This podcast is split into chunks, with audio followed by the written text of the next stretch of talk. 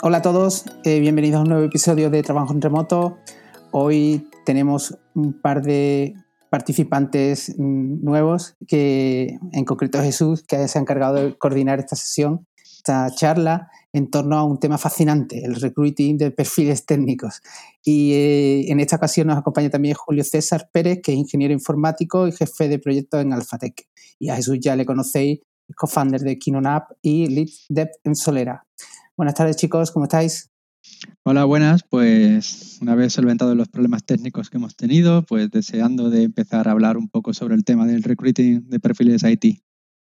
Genial, perfecto. ¿Y, tú, Julio? Hola, buenas. Nada, encantado de participar con vosotros. Me encanta el podcast, Manuel. Eh, creo que es uno de los mejores. Y por supuesto, me encanta conversar con Jesús porque siempre aprendemos cosas nuevas y es un placer estar aquí. Eh, muchas gracias, muchas gracias a ti por pasarte por aquí. Pues yendo muy al grano, eh, todo contextualizado en el mundo, o sea, bueno, del recruiting perfiles técnicos. Yo, bueno, yo creo que es bueno eh, realizar un pequeño, una pequeña contextualización, porque ah, vamos a hablar seguramente de cosas que en otros mundos, aparte del mundo IT, pues sonarán un poco raros. Y lo digo porque en el, en el ámbito TIC yo diría que hay pleno empleo, eh, entonces, claro, vamos a hablar temas que quizás en otros ámbitos suenan raros, pero, pero como la importancia del reclutamiento, o sea, la captación de talento es súper importante y por, qué, y por qué se lleva de esta forma, ¿no? Entonces, mm, empiezo y, os quería lanzar la pregunta de qué opinión tenéis sobre eh, cómo se está haciendo el recruiting actualmente. Empezar el que queráis. Yo, yo dejaría que empezase Julio, que por eso es el, es el nuevo a que se estrene. Venga, de acuerdo. Me parece bien. Eh, bueno, pues yo creo que estaremos todos de acuerdo en que el recruiting, como mínimo, está en un estado un poco mejorable, ¿no? Eh, las ofertas son mejorables como se hacen, el proceso es mejorable como se hace, el contacto de estos recruiters eh, es muy mejorable y, y a mí me gusta decir siempre que, el recruiting eh, es hoy en día algo demasiado serio para dejárselo solo a, recursos humanos. Está claro que recursos humanos, esto es una de sus capacidades, de, de, de sus funciones, pero necesitan ayuda. ¿vale? Se nota mucho cuando en un proceso no solamente está recursos humanos. También hay que entender que es un tema difícil, ¿vale? además, el recruiting tiene una dificultad que es inherente a, a, todo lo que es el desarrollo de software y que es poder evaluar la capacidad de un desarrollador. Eso no es un problema sencillo. Yo diría que, tiene una vamos, que no tiene solución fácil. Luego también tiene otro problema que es el de que el sector actualmente necesita muchísimos desarrolladores. Solo faltan desarrolladores, faltan y faltan. Y, todo eso lo complica un poco, ¿verdad? Yo estoy de acuerdo en que, en que el diagnóstico es que es mejorable. Y también estoy de acuerdo en que el recruiting, por, supuesto, necesita, necesita ayuda por parte de los técnicos de la, propia empresa. Si hablamos de, de, una oficina de recursos humanos propia de la empresa, pues suelen involucrar perfiles técnicos eh, lo que suelen ser los procesos de, selección. Vamos, yo soy técnico y he hecho recruiting en todas las empresas por las que he pasado, desde grandes consultoras líderes en el sector, como me gusta llamarlas, hasta en pequeñas empresas de, producto. Lo que sí creo que es mejorable, pero mm, también creo que, va a peor. O sea, yo creo que empezó, que empezó en un momento que no se hacía del todo mal pero ha ido bastante a peor por la necesidad extrema, como ha dicho Julio, de, incorporar ya no talento, yo creo que ya no se, se utiliza la palabra talento, pero se, más que utilizarse se manosea y se desprecia porque lo que se hacen es buscar cachos de carne con, ojos, porque mm, en el momento en el que se ha metido temas como, bueno, los recruiters incluso tanto de propias empresas como de empresas externas, trabajan por variables, pues ya intentan colar candidatos de, cualquier manera. Y eso, pues muchas veces afecta tanto a la experiencia del propio candidato en el proceso de, selección, y, eso para mí es algo bastante importante porque al final es la propia imagen de la empresa la que está en juego.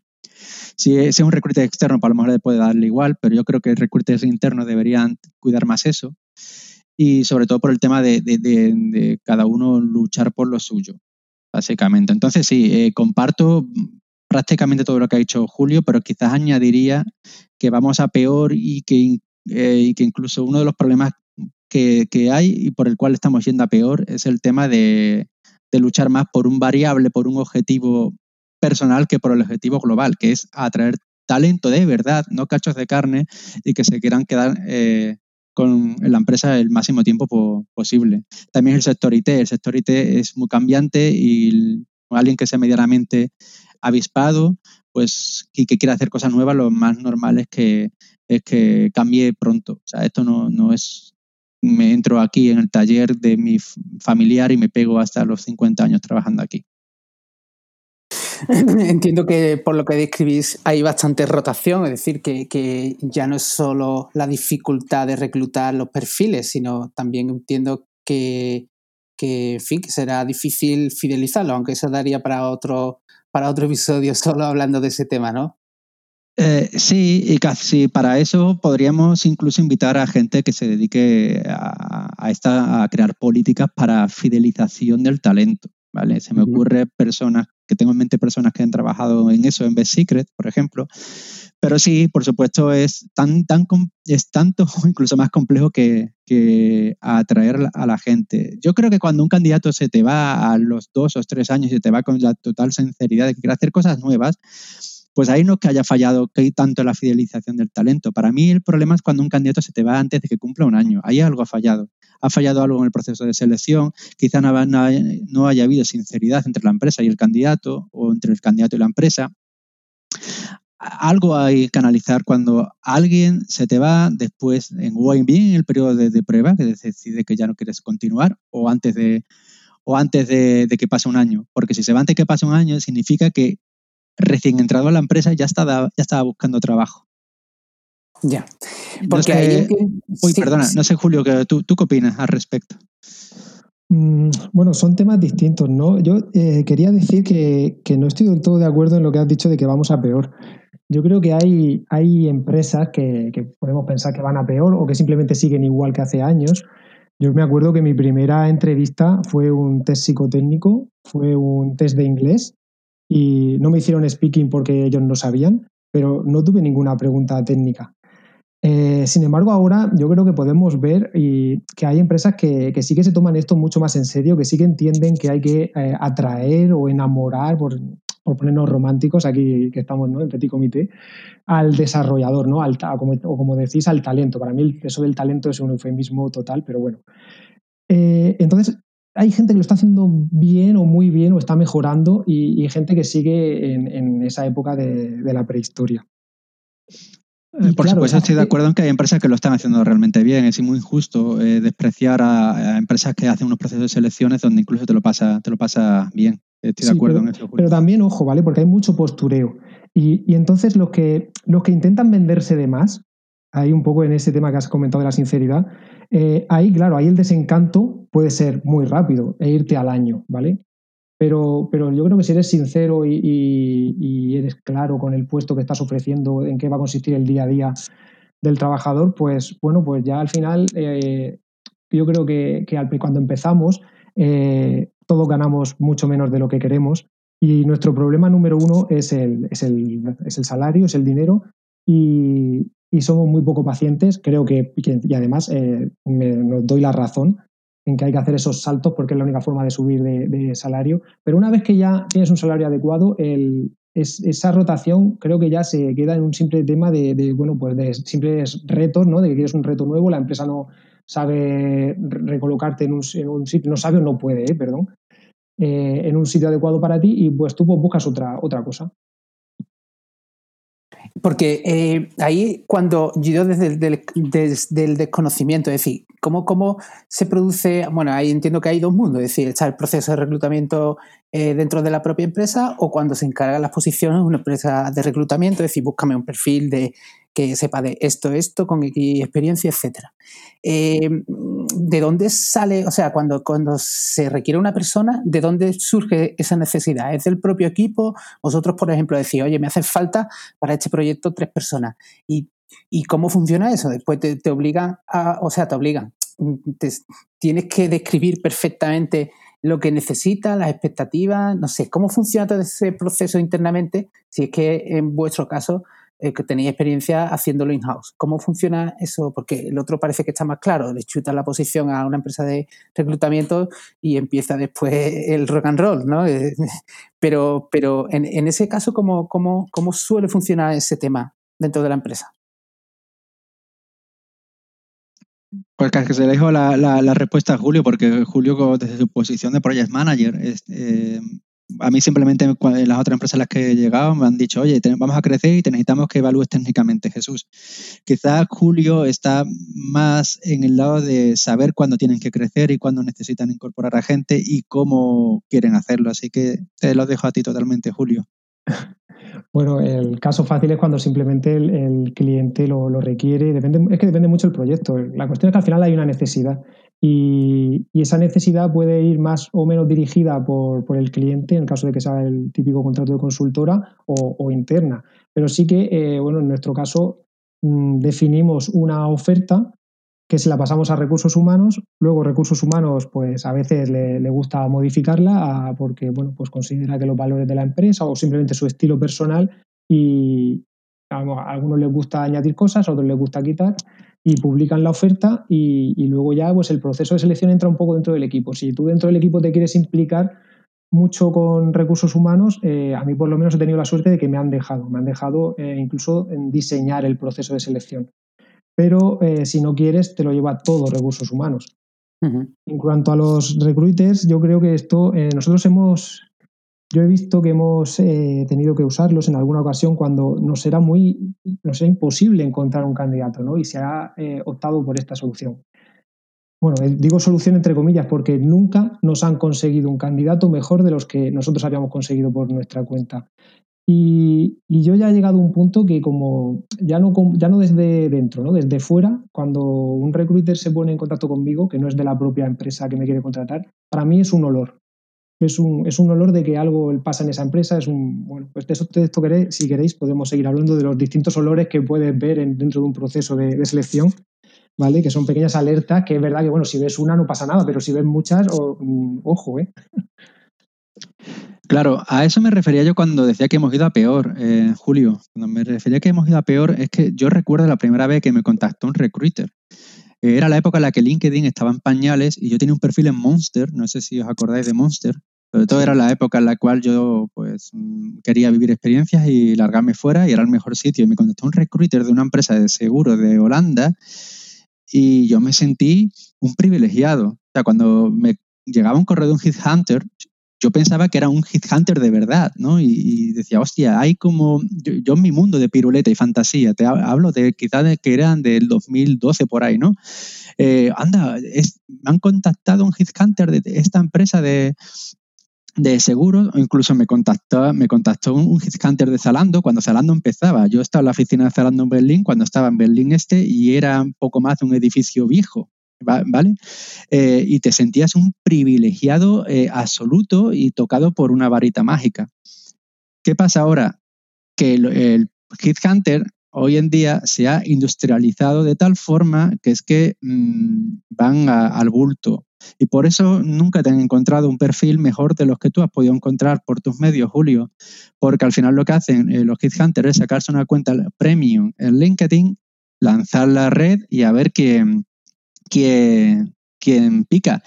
Yo, después de haber tenido malísimas experiencias con recruiters de empresas de, que solamente se dedican a traficar con talento, perdonad que sea tan duro, pero es que creo que simplemente se dedican a eso. Em, yo ya no escucho a, a, esos recruiters. ¿Por qué? Porque es que yo en mi LinkedIn tengo puesto que no quiero irme a Inglaterra, que es que no me iría a Reino Unido por nada del mundo, más que nada porque detesto ese clima, soy muy del sur, y, me siguen escribiendo si estoy interesado en irme a, Cork o, a Bristol o incluso me llegan ofertas. Yo trabajo con Python, me encanta Python, pero mi, mi, perfil no es de un Python developer y me siguen llevando, llegando ofertas de si quiero ser AP, ojo, AP, ¿eh? Eh, en Python. Entonces, ya te digo que yo cuando yo ya solamente he llegado, estoy en un punto que solamente escucho a los de las empresas si me contacta alguien de su propio departamento de recursos humanos. Porque, como dice Julio, pueden ser mejores o peores, pueden hacer un recruiting mejor o peor, pueden hacer un proceso de selección con el que estén más de acuerdo o menos de acuerdo, pero van a cuidar un poco la marca de la empresa y van a poner su toque personal y aunque ellos también trabajen por bono y metan la pata muchas veces y su principal objetivo sobre todo sea meter candidatos para llevarse en su variable, van a poner un poco de, más cariño. ¿Por qué? Porque cada mm, eh, proceso de selección que no está, que no se cubre bien, hay un fracaso de, por detrás. Entonces, eso era un poco a lo que yo me refería con el tema de que, de que los estamos yendo un poco a peor y quizás sea por el tema de la industrialización de la figura de, del Hunter, que antes era algo molón y tal. Es un poco similar quizás al tema de, la industrialización de, Agile, ¿no? De cómo se pervierten algunos términos que sobre el papel molaban mucho. Lo de Agile es otro podcast que ya grabaremos más adelante y que también quiero que Julio esté presente. Genial. Pues no sé, paso, paso mm, a otra cuestión, porque si tuvieseis que, bueno, en este caso ya no solo, eh, como ha dicho Julio, tener la necesidad y expresar lo que quieres en un puesto, es decir, desde el, mm, no sé, ¿qué os llamaría la atención desde, o, sea, para ser más claro, ¿qué debería incluir una oferta de trabajo para que fuese atractiva para la gente que, que ya está dentro del sector? Es decir, ¿qué se aprecia dentro del sector como una oferta correcta. Es decir, ¿os parece importante que se exprese el salario, sí o no? Eh, conocer el equipo, conocer la tecnología. ¿Es algo que se le da peso? Es decir, ¿cómo sería la anatomía?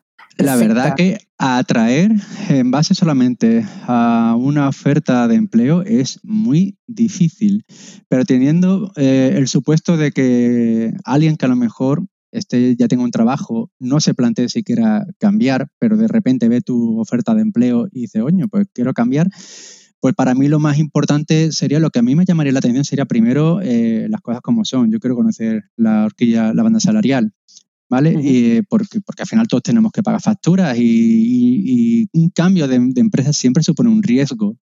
Y asumir riesgos por ganar mil o dos mil euros más al año me parece demasiado arriesgado. Ya la época del romanticismo, de cambio simplemente por proyecto, ya pasó. E incluso en Andalucía eso es imposible. No hay, y no hay tanta eh, oferta como puede haber en Madrid, donde yo sí conozco a gente que está cambiando simplemente porque llegaba un proyecto, no le molaba y se iba a otro. Así que la banda salarial para mí es muy importante. También em, el tema cultural de la empresa, los perks que te pueden dar, los beneficios, también para mí es importante. ¿Por qué? Porque una empresa que cuida ese detalle mm, me da a mí la sensación de que también cuida al empleado. También me interesa saber el stack tecnológico. Pero al final, si te soy sincero, acabaré yéndome a Glassdoor y buscando reviews sobre la compañía para también hacerme una idea de cómo está la gente que ya vive allí dentro. Y en tu caso. con, esto, perdona, con esto insisto lo de la imagen de la empresa, que ya es la tercera vez que, lo menciono. Fíjate que al final lo que te he dicho, que yo me veo una, me leo una, una oferta, digo, vale, me cuadra en banda salarial, me cuadra en stack tecnológico, me cuadra en cultura, pero me voy a ir a Glassdoor a ver qué dicen de esa empresa. Uy, qué mala puntuación tiene. Mm, mm, creo que mejor me quedo donde estoy. Es muy, muy importante el tema de la imagen de, el tema de la imagen. Sí, yo eh, aquí Jesús es imposible no estar de acuerdo contigo. También es que nosotros ya tenemos una experiencia, ¿no? Y obviamente eh, pues vemos el nombre de la empresa y casi seguro que la vamos a reconocer, que hemos oído hablar de ella, que en algún momento eh, la hemos investigado. Como dices, salario, horario, pues el centro de trabajo, los distintos extras que puede tener, pero si intento pensar ¿no? en, gente que esté empezando, o no empezando, pero que solamente lleve un año o dos y que tampoco esté muy metida en, la gran cantidad de información que hay sobre nuestro sector y que no tiene por qué saberla todavía, pues yo les recomendaría que se fijen mucho en intentar ver cómo va a ser su día a día, cómo va a ser su puesto de trabajo, qué es lo que van a hacer y sobre todo si van a tener gente de la que aprender. Y claro, eso a lo mejor en la descripción de la oferta pues va a ser muy difícil que te lo cuenten. En la típica oferta de InfoJobs no hay un hueco para eso. Todos te van a decir somos eh, la releche, somos los mejores. Eh, y como mucho vas a ver, hay una lista tremenda de tecnologías que, incluso te pueden llegar a asustar, sinceramente, ¿eh? porque yo a veces las veo y digo, pero esto, esto será todo lo que tocan, pero no me digas que estos son los requisitos, macho, porque vamos, me quedo loco. O sea, es imposible que quieras un tío así. Y si quieres un tío así, no sabes lo que quieres, porque, porque lo que tienes que buscar es alguien con potencial, con capacidad de sacarte, que no, que no es un experto en esta tecnología que estás pidiendo.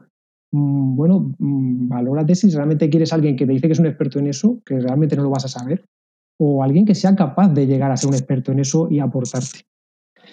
Entonces, bueno, por resumir, eh, intentar ver, eh, plasmar bien lo que puede ser eh, el día a día, en qué va a consistir el proyecto, qué es lo que vas a hacer exactamente, con quién, en qué tipo de equipo, qué tipo de metodologías se pueden llegar a usar y, ahí me quedaría. Muy bien. Pues perfecto, porque aunque ya lo hemos, venimos hablando un poco, pero el siguiente tema es el tema de, cómo veis la evolución del perfil de Headhunter eh, hoy en día, ¿no? Eh, aunque ya venimos mm, hablando entre, en fin, lo hemos dejado caer por encima, pero ¿cómo veis esa evolución del perfil? Eh, yo, yo, yo, como comentante la veo cuesta abajo y sin frenos por culpa de la industrialización, las prisas por las empresas, el querer, crecer muy rápido y, la externalización. al final es que me recuerda mucho, la evolución de ese perfil de Hit Hunter me recuerda mucho a cómo era eh, el, sector del desarrollo de software, quizás a finales de los 90, principios del 2000, que yo no lo he vivido, pero es lo que he escuchado, ¿no? Cuando se pasó de, que las empresas tienen sus propios desarrolladores que ganaban mucho dinero y que estaban muy bien cuidados, a de repente entrar el mundo del outsourcing. Y todos sabemos al final el mundo del outsourcing en qué derivó derivó en un body shopping del malo donde eh, contrata, subcontrata y, dejó de cuidarse ese detalle. Creo que en el mundo del, del recruiting y los headhunters están yendo en la misma deriva, que me parece peligrosa porque sobre todo no sobre todo también muchas veces me pongo los eh, en el pellejo de un recruiter y creo que están sometidas a muchísima presión por, por captar talento, entre comillas, que para ellos captar talento es meter gente. Y entonces, pues creo que es un... Eh, la verdad que deberíamos quizá haber invitado a un recruiter a esta charla para que nos mm. diera un poco su visión, porque seguro, seguro que están en la misma posición de la que estaban los developers en la época chunga del body shopping, ¿no? Mucha rotación, plazos imposibles y condiciones de trabajo pues muy difíciles. Por eso yo cuando, cuando me llega un headhunter que por lo menos ha tenido el, ha tenido el, el detalle de leerse mi perfil de LinkedIn, que sé que gente que está mal de tiempo, pues por lo menos les dedico, aunque no esté interesado en su oferta, les, les dedico unas palabras lo más amables, amables posibles. Porque sé que hay gente que seguramente esté muy saturado. Y saturar un, llevar un puesto de trabajo hacia ese límite al final no, no aporta calidad ni aporta valor. Yo es que me ha pasado una cosa curiosa, ¿no? Eh, con, con, los recruiters, es decir, eh, pues hablando con algunos para, para, para, la propia web, ¿no? Porque, porque no tienes un proceso que parece interesante, porque no cuelgas por aquí. Aparte que tiene muchas objeciones con respecto a identificar la empresa final, dar muchos detalles, cosa que me parece un error, pero eh, muchas veces me he encontrado pues, que esos mismos recruiters de lo que hablan, lo que impulsan y la comunicación hacia afuera que tendría que ser, oye, mm, voy a ser un imán para que esos perfiles técnicos se acerquen o, algo, pues empiezan a venderte cómo ser recruiter. Es decir, no sé si me explico, es decir, no están interesados en reclutar perfiles, sino en vender su propia consultoría para que otro se haga recruiter, ¿sabes?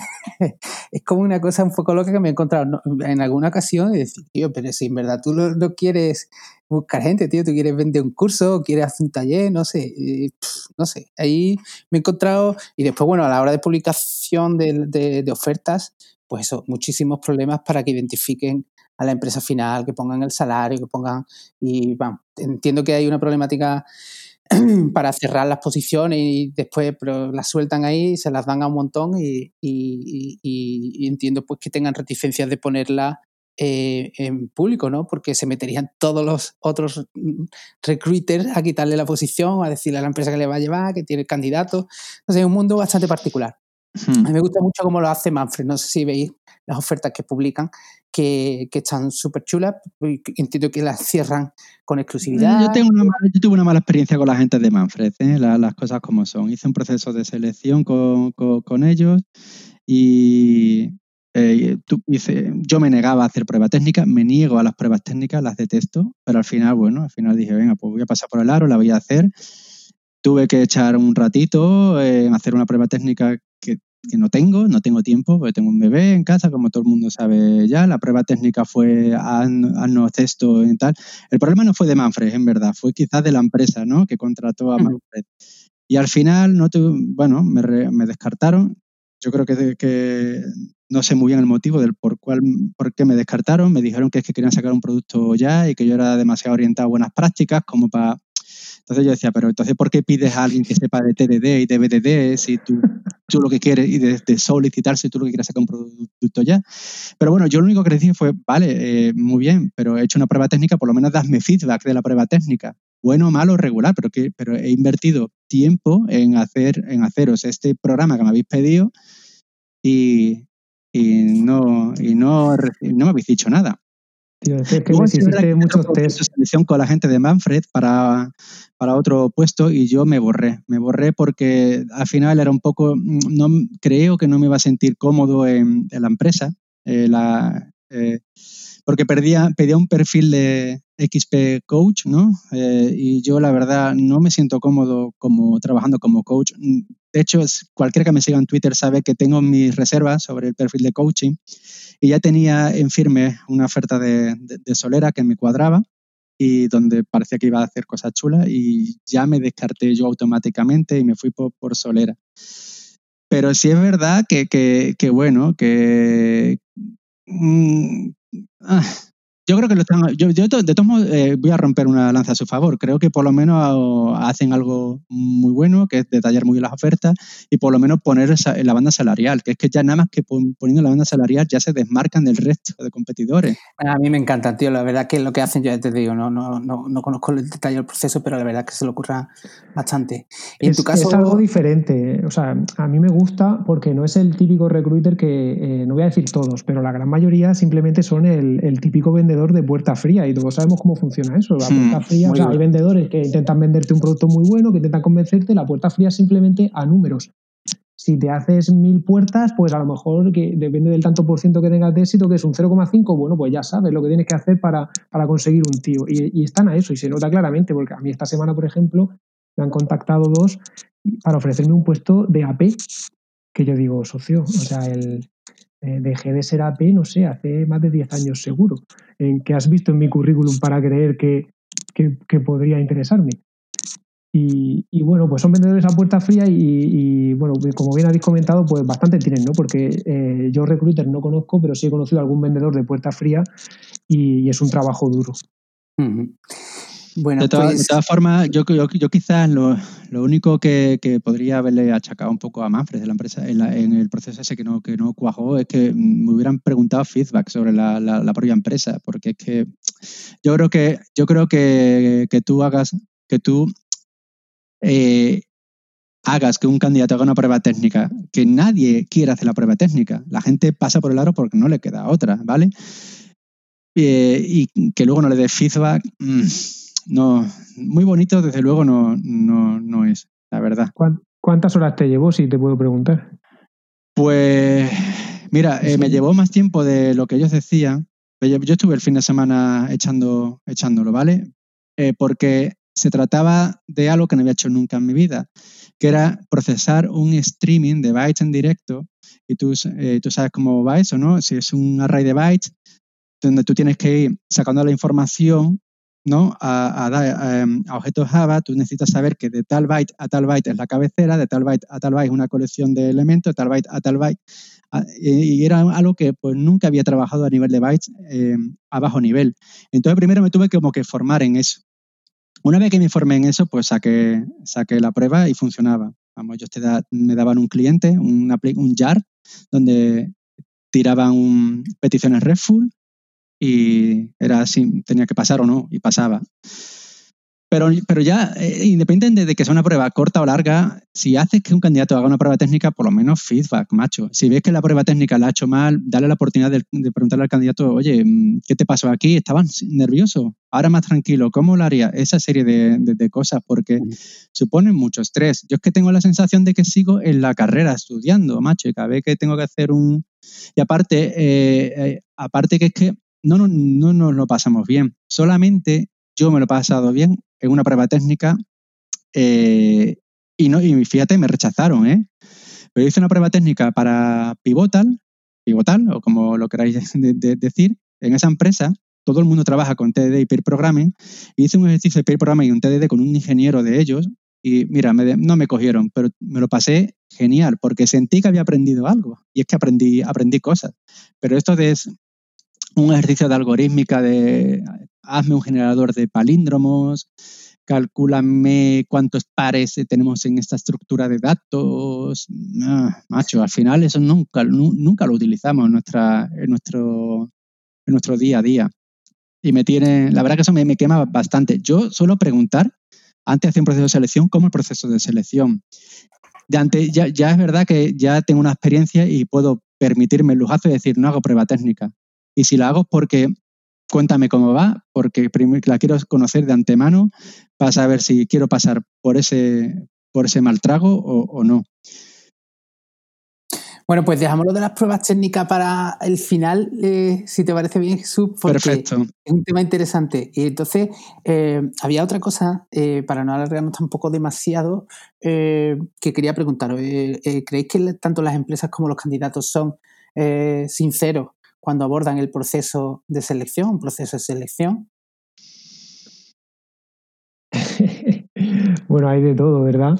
Eh, a veces no sé si sinceros porque o sea, puedes dejar de ser sincero, pero a lo mejor porque no los, porque a lo mejor sin querer, ¿no? Porque yo veo a mucha gente, veo muchos currículum que se ponen experto en, en Java, experto en no sé qué, y, tú sabes que de experto pues tendrá un poco porque ves su currículum y, no sé. O sea, eso por el lado de los candidatos, ¿no? Y por el lado de las empresas, empezando por el somos empresa líder en el sector, eh, etcétera, etcétera. Pues, joder, ¿cuántos líderes tiene el sector, no? O sea, todos son líderes.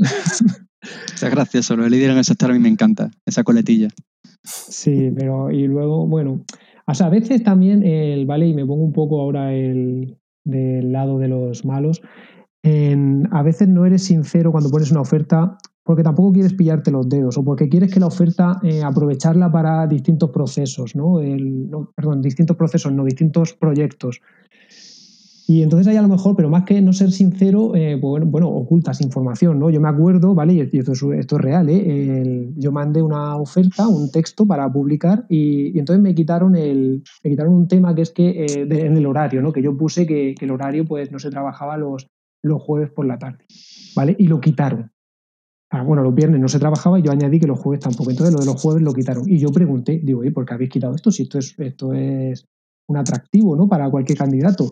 No, porque es que si ponemos eso y claro, y, nos viene la gente y luego quiero que, este chico vaya a otra a otro proyecto con otro equipo que no tiene los jueves libres, pues entonces ¿cómo se lo explico? Ya. en fin, bueno, anécdotas. Claro, verás, yo aquí veo dos problemas, ¿vale? Eh, uno es más grave que, el otro. Si el candidato no es sincero, es más fácil pillarlo. Yo siempre, eh, un consejo que yo siempre le doy a la gente es que ponga en sus currículums cosas que sean verdad y cosas que, que, realmente controlen.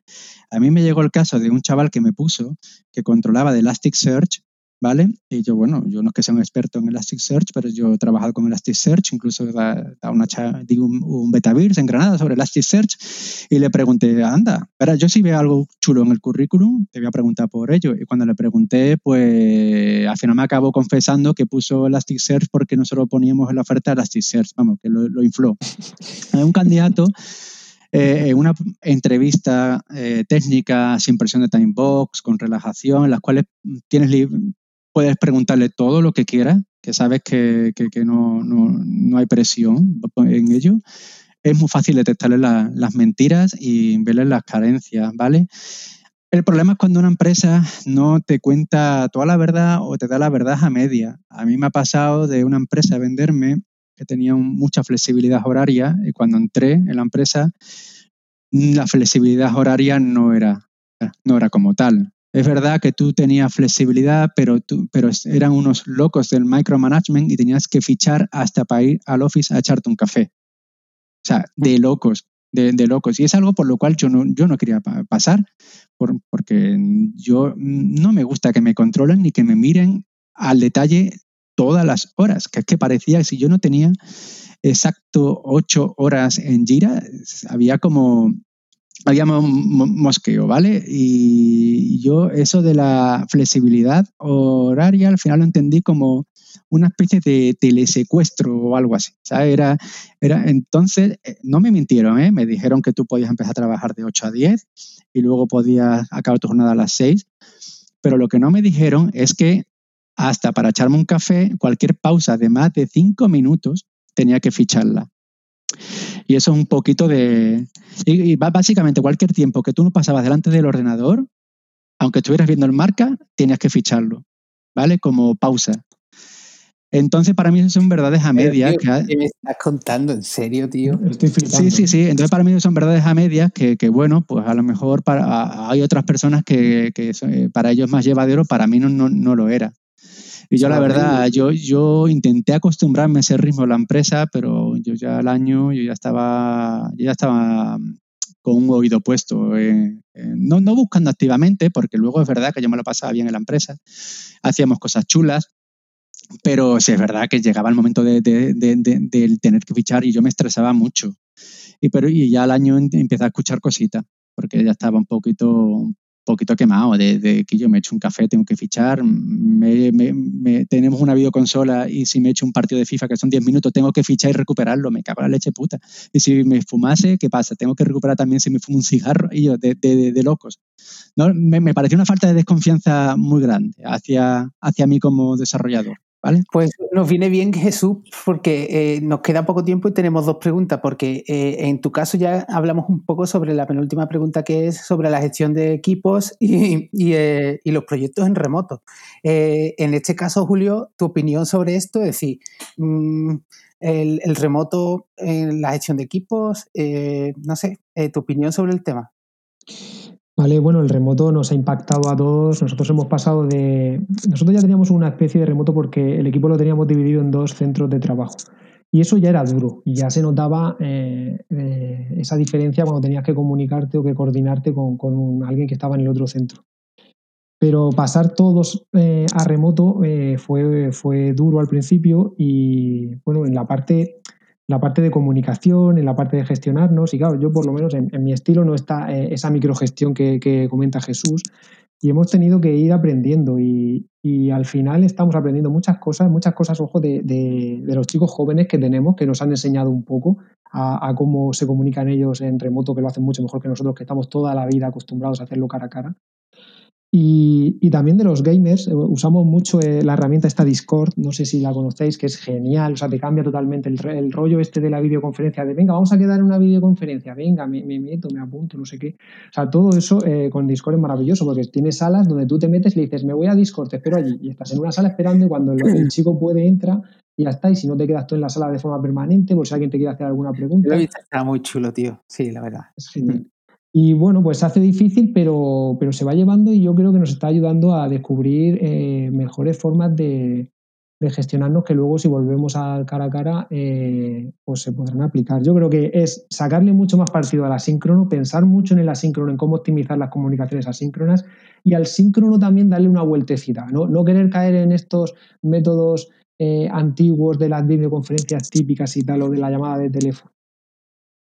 O del chat interrumpiendo todo el tiempo. Es decir, o del chat, claro. Es que eso es lo que más se nota, ¿sabes? la gente de, sí, sí, la gente de nuestra edad eh, somos muy de chatear. Enseguida, cuando, cuando coges a otro más jovencito, enseguida te dice, te está llamando él o te está diciendo, no, pero vente a Discord y tal. Y, ellos te, te, hacen cambiar el chip y es genial, ¿eh? ya te digo. Eh, yo personalmente estoy aprendiendo mucho de ellos. Yo que personalmente el chat me parece horripilante, o sea, horripilante es poco, es decir, que no, no, la sincronía en mi caso no funciona y en tu caso, Jesús. Bueno, yo que ya estaba más acostumbrado a trabajar de esta manera por lo que comenté en el anterior podcast, ¿no? Que como llevo un tiempo que solamente trabajo con empresas extranjeras y con equipos deslocalizados, pues sí es verdad que a lo mejor parte del equipo estaba en la oficina conmigo, pero el resto del equipo pues a lo mejor estaba pues, repartido, ¿no? En Múnich, una vez estuve trabajando con un chaval que estaba, eh, un chaval, bueno, ya, sí, un chaval, venga, eh, en, China, cosas así, ¿no? Entonces, pues yo ya me tenía que acostumbrar a que, bueno, el de China ya me, ya me contestaría, ¿no? Por el tema del desfase horario. Y con la gente de, de Múnich, pues mm, era mucho chat, eso sí es verdad, mucho chat y mucha llamada. Y, con la, y aquí en, en Solera, que parte del equipo, bueno, eh, parte del equipo está en Madrid, parte del equipo está, hay dos chavales que están en Macedonia. Nosotros sí, sí hacemos muchas llamadas, ¿eh? ¿Por qué? Porque yo me gusta mucho el pair programming, ya lo dije en el anterior eh, podcast, soy un defensor del pair programming y no se puede hacer pair programming chateando. Y aunque sea muy duro, el tema de la llamada y compartir la pantalla, y es duro, es un coñazo, a cada hora yo tengo que levantar la mano y decir, macho, necesito un, descanso, eh, por lo menos te hace, te, te, te, te crea ciertos vínculos, ¿no? ¿Por qué? Porque de repente se te ocurre un chiste y se lo cuentas a tu compi y esas cosas al final las hacen, hacen, hacen piña. Pero yo estoy igual que vosotros, yo odio, odio el chat escrito, ¿no? Me parece un me parece una pérdida de, tiempo. Pues mm, nada, eh, para ir terminando, teníamos aquí una. Vamos, también la hemos comentado ya por encima, ¿no? Pero, pero ya sobre vuestro. Mira, eh, perdona que te interrumpa. Si quieres, nos acaba de entrar una pregunta por, por Twitter para una que nos entra a lo mejor, ¿no? Si me tengo que extender, quedarme un poquito más, no, no, no, me importa. Vale, pues te lo agradezco. Porque nos debemos, nos, nos debemos a nuestro público al final. que tiene mucho tirón, Jesús. Ah, bueno, en verdad es una compi de, trabajo la que pregunta. Eh. Esto es como cuando yo tenía un programa de, radio y me llamaba mi madre para pedir canciones y me decía mi madre, sí, me gusta la radio, quiero una canción de Green Day. Era gracioso. ¿Qué pregunta, Jesús? Mira, eh, Raquel Toscano nos pregunta que tú también la conoces, Julio. Ah, claro, Raquel. Un saludo. Nos pregunta por, Twitter, ¿debería un o una developer buscar ser full stack para optar a más ofertas de trabajo o centrarse solamente en un ámbito o stack tecnológico? Uh, Pregunta interesante. pedazo de tema. Pregunta buena, pues, disparar cada uno. Venga, Julio, te dejo a ti primero.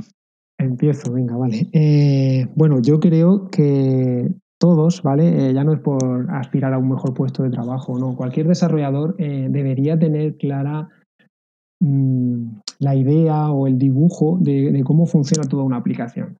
Desde el usuario hasta el último servicio, eh, base de datos o servicio web, lo que sea.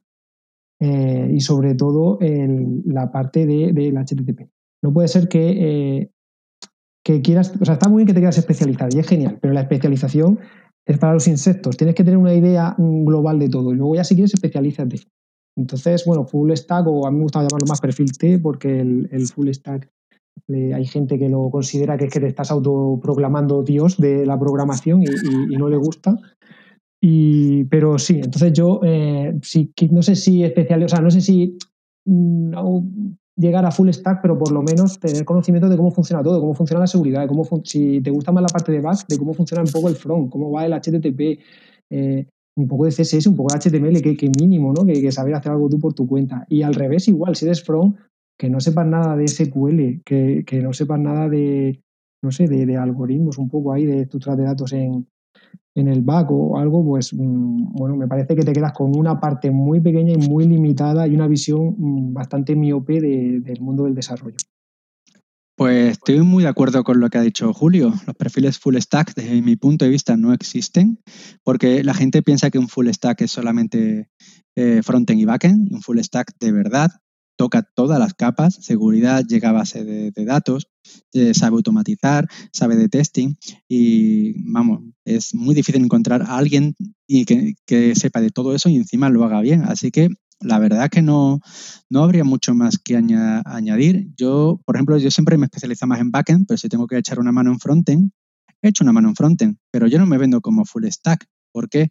Porque sé que en frontend yo sigo sufriendo en front cuando me toca tocar mm, frontend, sobre todo cuando tengo que lidiar, que lidiar con, CSS.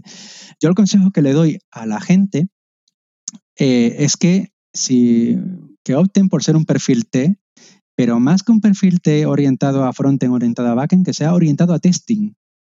Yo, yo sí me considero un perfil T muy orientado a testing. ¿Por qué? Porque me, soy un friki de, las pruebas y automatizo absolutamente todo lo que puedo o me dejan.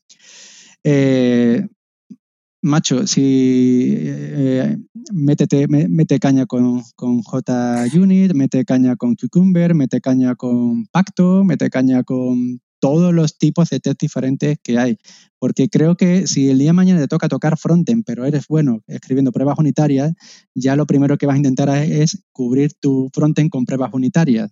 Si, lo mismo, si te toca hacerlo en backend, pues básicamente lo, lo, mismo. Yo, ya te digo, la gente siempre tiende a pensar en, oye, ¿qué hago? ¿Frontend y back? ¿Back y frontend? No. Codifica y oriéntate a testing, que creo que es un consejo que nadie da y yo procuro darlo siempre. Interesante. Mm, creo que nos queda eh, una última pregunta eh, que va en relación a las pruebas técnicas. Eh, ¿Qué opináis? ¿Hace falta? ¿No hace falta? Ya hemos hablado un poco del tema, pero la realidad es fundamental hacerlas. si es así, ¿cómo no caer en el abuso? no tengo ni idea, tío. ¿Qué opináis? Te toca empezar, Jesús. Venga, aquí estamos.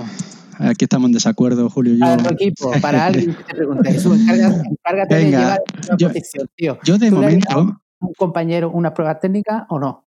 Eh, ¿Alguien que sentar ahí contigo en tu coworking o donde esté para trabajar en tu proyecto? ¿Prueba técnica, sí o no? Yo Estoy totalmente en contra de las pruebas técnicas y no las hago. Y bueno, no las hago. Las hago, eh, me toca hacerlas, evaluarlas en la empresa en la que estoy, y, pero, pero creo que no son necesarias. Creo que la gente hace la prueba técnica o, como cuando tú estabas en la carrera y hacías un tipo de test para simplemente eliminar y filtrar. Y por ejemplo, a mí la yo los tipos soy muy negado. Y siempre me daba el caso de que hacía unas pruebas técnicas, en unos problemas técnicos de la carrera muy buenos, pero me suspendían porque el tipo test previo fallaba. Me ponía muy nervioso y esas cosas. Yo no soy bueno con las pruebas técnicas. Siempre pongo el mismo eh, ejemplo. El mejor trabajo que yo he tenido hasta el día de hoy fue Best Secret. Los dos años que yo pasé en Best Secret fueron maravillosos y no hice prueba técnica para entrar. A mí, David Palomar, al cual desde aquí le mando un afectuoso saludo, ya no está en Best Secret, pero da igual. Eh, me hizo una prueba, una entrevista técnica de dos horas y media, donde la atmósfera fue genial y con esa simple prueba, eh, entrevista técnica, él ya entendió que yo valía para entrar, no en esa ronda, porque al final se quedó con otro compañero. Te mando un saludo, Javi, Javi Trasierra, eh, si me escuchas. Pero, es verdad que en la siguiente tanda de contrataciones para Besicres me contrató y, simplemente me hizo una entrevista y ha sido el mejor trabajo donde yo mejor me he sentido. Eh, yo, insisto, normalmente cuando yo he hecho una entrevista técnica y he dicho, este chaval lo vamos a pasar la prueba técnica porque queréis hacerle una prueba técnica, pero no la va a cumplir, normalmente siempre he acertado. Y hablo, y, hablo de que están empresas donde han hecho pruebas técnicas de muy, muy dispares. El típico test en Codility, eh, te mando eh, unos casos de uso y me los haces en cuatro horas, te mando una aplicación, un código, y me lo haces en una semana. He pasado por, he evaluado pruebas de todos esos tipos. Y siempre la persona que yo he dicho, este chaval va, a clavar la prueba, al final la ha clavado. Incluso ha habido gente que ha clavado la prueba y después en la, entrevista personal yo lo he echado para atrás pues porque he detectado cosas como que no recibe bien el feedback, que no lo da bien. Yo antes decía que el mejor proceso de selección en el que yo más cómodo me he sentido fue en el de pivotal, que incluso me rechazaron, o sea, yo no, no, no acabaron dándome una oferta. Lo que hicieron conmigo fue un ejercicio de peer programming. Yo creo que eso es eh, creo que deberíamos empezar a dejar de hacer tantas pruebas técnicas y poner más cariño a las entrevistas técnicas y hacer peer programming. ¿Por qué? Porque al final si hacemos peer programming, tú a, la, a la vez vas a poder detectar si encajas con esa persona con la cual luego vas a trabajar, si, te, si, si crees que hay conexión y también vas a ver cómo piensa, si hace test, si no los hace, esa serie de, de, cosas. Yo me he encontrado pruebas técnicas mm, bien ejecutadas, pero sin test unitarios y para mí eso es algo que es bastante, que, es básico. Entonces yo no estoy a favor de las pruebas técnicas y, la verdad es que, insisto, una entrevista técnica bien llevada, con un time box adecuado, sin presión de, que tengo que dejar ya este candidato porque tengo un sprint que sacar, sin, en un ambiente relajado y extendido, tú puedes saber si esa persona eh, te vale o no. Luego te, a lo mejor te, puedes llegar a equivocar, no, no somos infalibles, pero es que las pruebas técnicas tampoco son infalibles partiendo de, esa base, de que no es una bala de, plata. Y lo único que hacen es generar estrés y frustraciones eh, en los candidatos. Otro ejemplo personal que puedo poner es que yo eh, hice dos veces el proceso de selección para Amazon. La primera vez que lo hice, eh, conforme vi el test, el, test que tenía que hacer, mm, me puse muy nervioso, lo cerré, mandé un correo al recruiter y me fui a tomarme una cerveza. Seis meses después me volvieron a invitar y me sobró hasta tiempo. Y yo en seis meses no te da tiempo a mejorar tantísimo como para mm, fumarte un test de Amazon. ¿Qué significa eso? Que la prueba técnica en verdad pues también tiene su, cierta incertidumbre. Y al final muchas veces nos estamos jugando todo a la carta de la prueba técnica. Entonces, insisto, en contra totalmente de las pruebas técnicas. Y ahora vendrá Julio, que sí, eh, sí está a favor, aunque con ciertos matices seguramente, y nos va a contar su, experiencia, ¿no? Así es, más o menos. ¿eh? No estamos tan en desacuerdo como crees, ¿vale? Pero el, bueno, vuelvo un poco al principio eh, y os comento la dificultad esta que tenemos de, o por lo menos yo la veo, de ser capaz de evaluar la capacidad de, un desarrollador. Ser, capaz de decir, este tío es muy bueno, o este tío es solamente bueno, o este tío es regular, o, este tío es muy malo, porque, lo, porque ha visto, ¿no? Entonces yo yo reconozco que yo hablando, a mí, no sé, yo se ve que me fío mucho de la gente o, no sé, pero, pero mm, no me termino de tener una gran seguridad cuando eh, hablo. Entonces yo aquí saco la, famosa frase de Linus Torvalds de menos charla y, enséñame el código, ¿no? Pero, vale, y aquí entro, ¿no? Eh, la prueba técnica, pues, mm, ojo, hacer per programming es una prueba técnica, ¿vale? No, quizás, eh, o sea, entonces, ¿qué pasa? Que tenemos que adaptar esa prueba técnica para, eh, primero, el tipo de empresa y luego el tipo de puesto. No es lo mismo un tipo de puesto de, una persona senior, un puesto de, arquitecto o de lead, que los candidatos van a ser muy pocos y tú ya viendo los currículum ya vas a tener un favorito o dos o tres y puedes decir, no, mira, pues que venga, que lo conocemos, que nos ponemos aquí dos o tres personas del equipo con él a hablar de cosas técnicas, que incluso podemos hacer per programming, que incluso le podemos enseñar nuestro código. Eso es una prueba técnica porque lo único es que no es del otro tipo. Y eh, no es lo mismo tampoco contratar como mm, es la gran mayoría de la gente que se contrata hoy, que es gente que tiene un año, dos años de experiencia, que a lo mejor viene de hacer un bootcamp o viene de hacer un, módulo de FP, que tiene un nivel de programación muy bajito, eh, por ser generoso. Y entonces eh, hay que saber adaptar la prueba técnica. Lo que no puedes hacer, y hay que tratar a la gente con mucho respeto, no poner a un tío y ponerle una prueba técnica de que se tiene un fin de semana programando en su casa, un fin de semana o dos días o lo que sea. O sea, ponerle una prueba técnica porque para ver si el chaval sabe programar, si te sabe resolver un problema, si te sabe buscar la vida un poco, si te sabe hacer un test, para eso no hace falta tener a un tío 48 mm, horas. Le puedes poner un ejercicio sencillito, que, que, es como hacemos nosotros, y os digo que se ve un montón cómo programa la gente y en un ejercicio muy simple. Y, así es como funcionamos nosotros y por eso yo soy eh, pro pruebas técnicas, pero respetando al candidato y adaptando mucho la prueba técnica al tipo de perfil. Para un tipo de perfil tipo Jesús, a mí no se me ocurriría mandarle a Jesús un ejercicio de, mm, programación para que lo haga en su casa. Mm, no sé, o sea, no, no. Pero tengo una pregunta para ti, Julio. Eh, has dicho que sobre todo gente muy junior quiere ver su código, ¿no? Tú a un chico junior, porque yo, los he visto, ¿eh? Yo, eh, es verdad que he empezado a entrevistar a juniors y graduados para Solera ahora, pero siempre es verdad que me han tenido en perfiles más altos, ¿no? Donde quizá mm, eh, tengas tu razón, que con una entrevista técnica para un perfil alto ya sabes si te mientes, si no te mientes, si, si es humo o no. Pero para un junior, si, si te llegase a ti un chaval, como a mí me han llegado, con un GitHub lleno de código en el cual tú lo puedes ver, y hacerte una idea de cómo programa. También le pondrías una prueba técnica. Si lo quieres ver su código, ya tiene código en GitHub. Claro, es lo que te digo. Tú al principio ves los currículums y con este tipo de perfil es que todos te parecen igual. Todos tienen de, de cero a dos años de experiencia. Todos tienen una formación eh, similar. Todos te dicen que han trabajado con Java, con no sé qué, con no sé cuántas. Es que ves los currículums y son todos iguales. Y tienes 10 o tienes 20.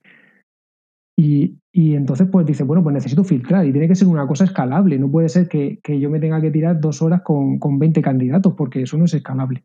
Entonces es mucho más fácil mandarles la, la prueba técnica, la hacen eh, tranquilamente, porque nosotros les damos a nosotros les mandamos un ejercicio que se hace en una hora, como mucho dos, y les damos dos días para que lo hagan tranquilamente, con internet, sin ningún tipo de problema. Les decimos cuándo lo quieres hacer, le mandamos la prueba a esa, a esa hora y ellos nos la mandan cuando quieren. Que nos dicen cómo nos ha pasado. Oye, eh, tengo un problema, me ha surgido un problema, puedo dar más sin problema. Mira, mándamela cuando quieras, es que no tengo prisa en que me la mandes. Yo te he dicho lo de los dos días, pues bueno, pues por poner un acotamiento, ¿no? Pero ya está. Y, pero claro, pero si tú ves el currículum y tú ves claramente en el currículum y te dice, ah, mira, tiene su repositorio en GitHub, a ver, me voy a meter. Y ves eso, y ves que está de puta madre, sería automáticamente pasa a ser candidato número uno y, te, le dices, venga, pues vente y te entrevisto.